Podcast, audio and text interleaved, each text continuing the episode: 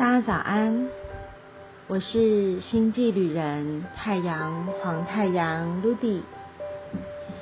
今天是雌性蝙蝠之月红色启动之周的第四日，超频白风的日子。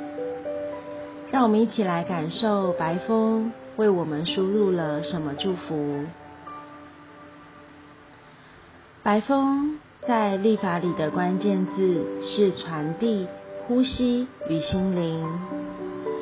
第一次看着白风的图腾，大脑里突然飘出来的是爱因斯坦吐舌头的样子，一脸诙谐嬉皮的感觉，不是在装可爱，而是在疲惫的时候被记者围住，要求用笑容拍照而挤出来的表情，看在眼里的感觉。好像是在说着用轻松诙谐来展现生命的力量，觉得舒服又自在，但也不自觉的想起，在那个时刻，是否真的有人愿意静下来聆听这个表情背后真正的心灵发声呢？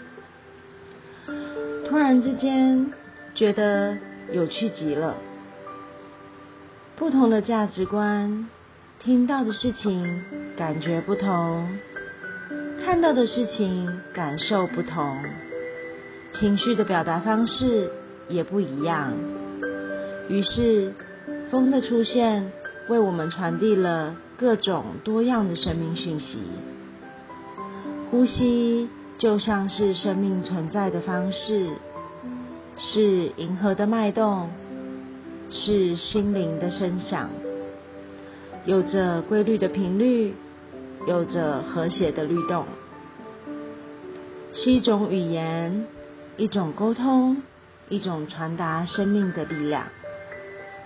有的时候就像清风吹拂，有的时候就像雷电暴击。